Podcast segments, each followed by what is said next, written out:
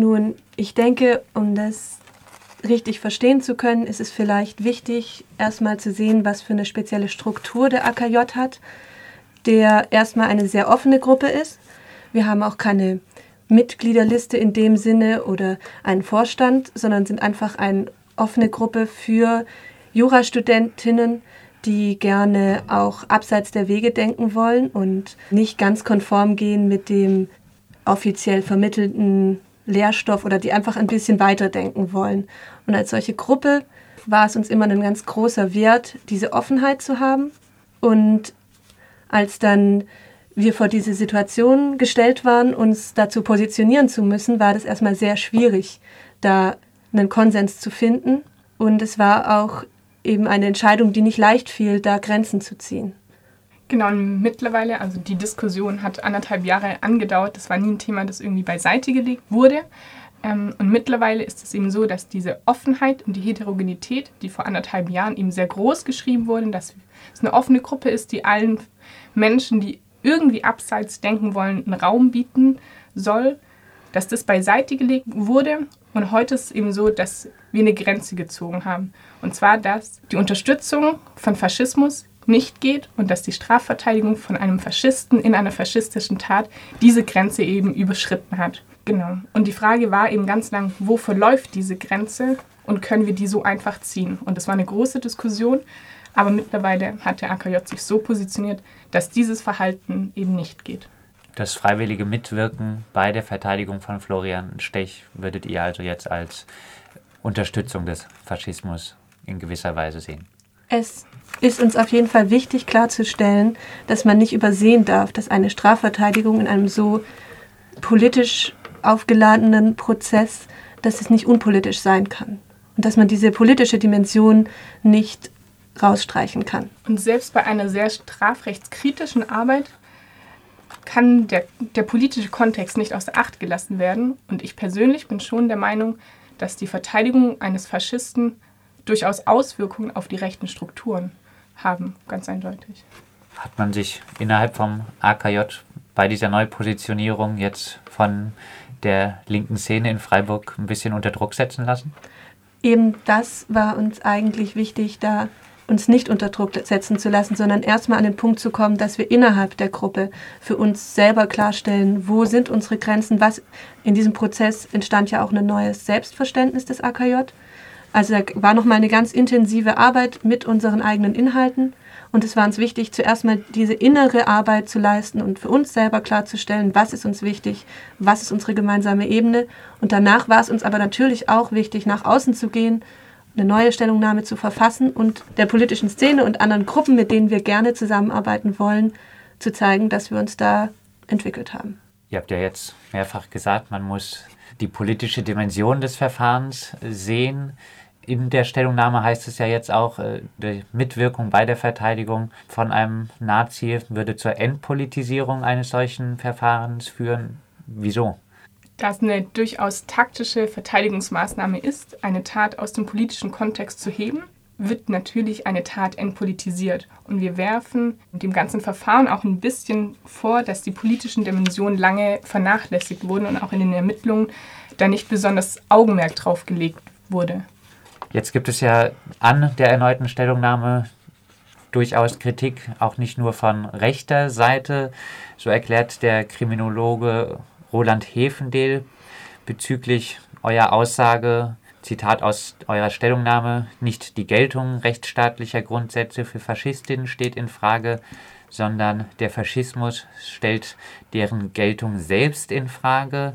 Darauf erklärt Hefendehl, dass die rechtsstaatlichen Grundsätze wegen Florian Stech und wir dürfen dies auf ihn runterbrechen, weil ja nur er auf der Anklagebank saß, auf dem Spiel stehen, erscheint doch eher als eine defetistische, den herrschenden Indikate spielende Einstellung, wohingegen der Angeklagte bereits zum zweiten Mal durch das Landgericht Freiburg bestätigt erhielt, straflos gehandelt zu haben.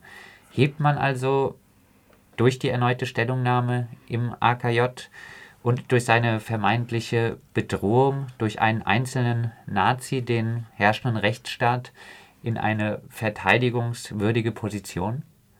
ist eben die Frage, wie viel Gefahr man einem Faschisten zumisst. Ist schon die Frage, ob Florian Stech alleine rechtsstaatliche Prinzipien ähm, in Gefahr bringt oder ob Florian Stech alleine überhaupt in der, in der Lage ist, seine Ideologie, seine menschenverachtenden Gedanken umzusetzen. Wenn Roland Hefendel das anders sieht und da keine Gefahr sieht, dann bin ich schon der Meinung, dass jeder einzelne Faschist oder jede einzelne Faschistin eine Gefahr für, für die Gesellschaft ist. Aber für den ganzen Rechtsstaat? Faschismus als Gefahr für die Gesellschaft? Ja, aber so wie ich jetzt Herr Hefendel verstanden habe, würde ich sagen, er sagt jetzt, ihr betont jetzt die Bedrohung auch des Rechtsstaats dabei und äh, würdet so praktisch zu Verteidigern des herrschenden Rechtsstaats. Ich glaube, da hat Roland Hefendel uns falsch verstanden. Wir wollen nicht den Rechtsstaat verteidigen, sondern wir werfen Stech vor, dass er Menschen angreifen möchte und sie entrechten möchte. Und ich bin mir sicher, dass Stech bestimmte Menschen einer Verteidigung entziehen möchte, dass bestimmte Rechte, die jedem Menschen zukommen, und das ist auch ein hohes Gut, dass sie jedem Menschen zukommen, dass Stech diese unterschiedlich kategorisieren würde und eben nicht gleich behandeln würde. Also das Stichwort, jeder Mensch hat das Recht, Rechte zu haben und äh, diese Aussage stellt praktisch Florian Stech dann in Frage. Genau, und wir wollten damit auch nochmal einfach deutlich machen, es geht uns auch nicht darum, ihm ein Recht abzusprechen oder ein Recht auf Verteidigung, aber es geht uns darum, hervorzustellen, dass unser primärer Augenmerk eben erstmal der ist in diesem Fall, dass eine faschistische Tat etwas ja, Schlimmes ist und dass wir unsere Aufgabe nicht in seiner Verteidigung sehen. Also tendenziell sagt ihr, verteidigen ja, aber auf keinen Fall ein vermeintlich linke Anwalt, eine vermeintlich linke Anwältin. Genau, weil deren Aufgabe es eher sein sollte, sich auf den Kampf gegen den Faschismus zu konzentrieren und eben der Grundsatz, dass jeder Mensch eine Verteidigung haben sollte, die derzeit ja nicht in Frage steht. Es stand nie in Frage, dass Stech ohne Verteidigung im Gericht sitzen wird. Das heißt, die Aufgabe und die Kraft nicht auf die Verteidigung eines Nazis gesetzt werden muss, sondern eher darauf, die faschistische Tat als faschistisch in die Öffentlichkeit zu bringen. Kampf gegen Faschismus, wie wird der AKJ das zukünftig handhaben? Man muss immer sehen, es gibt sehr unterschiedliche Arten, wie sich Menschen engagieren. Und es ist auf jeden Fall nicht so, dass jeder, der im AKJ ist, Nebenklägeranwalt sein muss in so einer Tat. Aber es gibt ja vielfältige Formen, wie, wie man sich einsetzen kann und die wollen wir auch gern wahrnehmen. Und es ist auch sehr gut, dass es da unterschiedlichste Ansätze gibt und dass sich diese Menschen im AKJ finden, die da zusammenarbeiten. Wird der AKJ zukünftig wieder Teil des BAKJ, des Bundesarbeitskreis kritischer Juristinnen werden? Es wurden schon Stimmen laut, dass sie, dass vereinzelte Personen Lust hätten, auf den nächsten BAKJ zu reisen. Wie wir dort aufgenommen werden, können wir nicht einschätzen. Wir vermuten aber, dass es kein Problem darstellen sollte, weil sie uns ziemlich klar informiert haben, was sie von uns fordern und was eben derzeit nicht geht. Und es war auch bisher so, dass Einzelpersonen, die eben ähm, die Handlung von Tina Gröbmeier abgelehnt haben, dass sie immer willkommen waren beim ähm, BAKJ.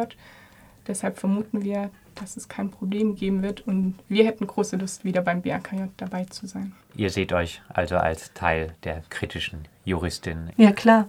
Und nachdem wir das für uns innen, innen geklärt haben, was da unsere Punkte sind, äh, haben wir jetzt auf jeden Fall auch Lust, wieder mehr nach außen zu treten und mehr in Kontakt wieder zu sein. Und finden es toll, dass es wieder möglich ist.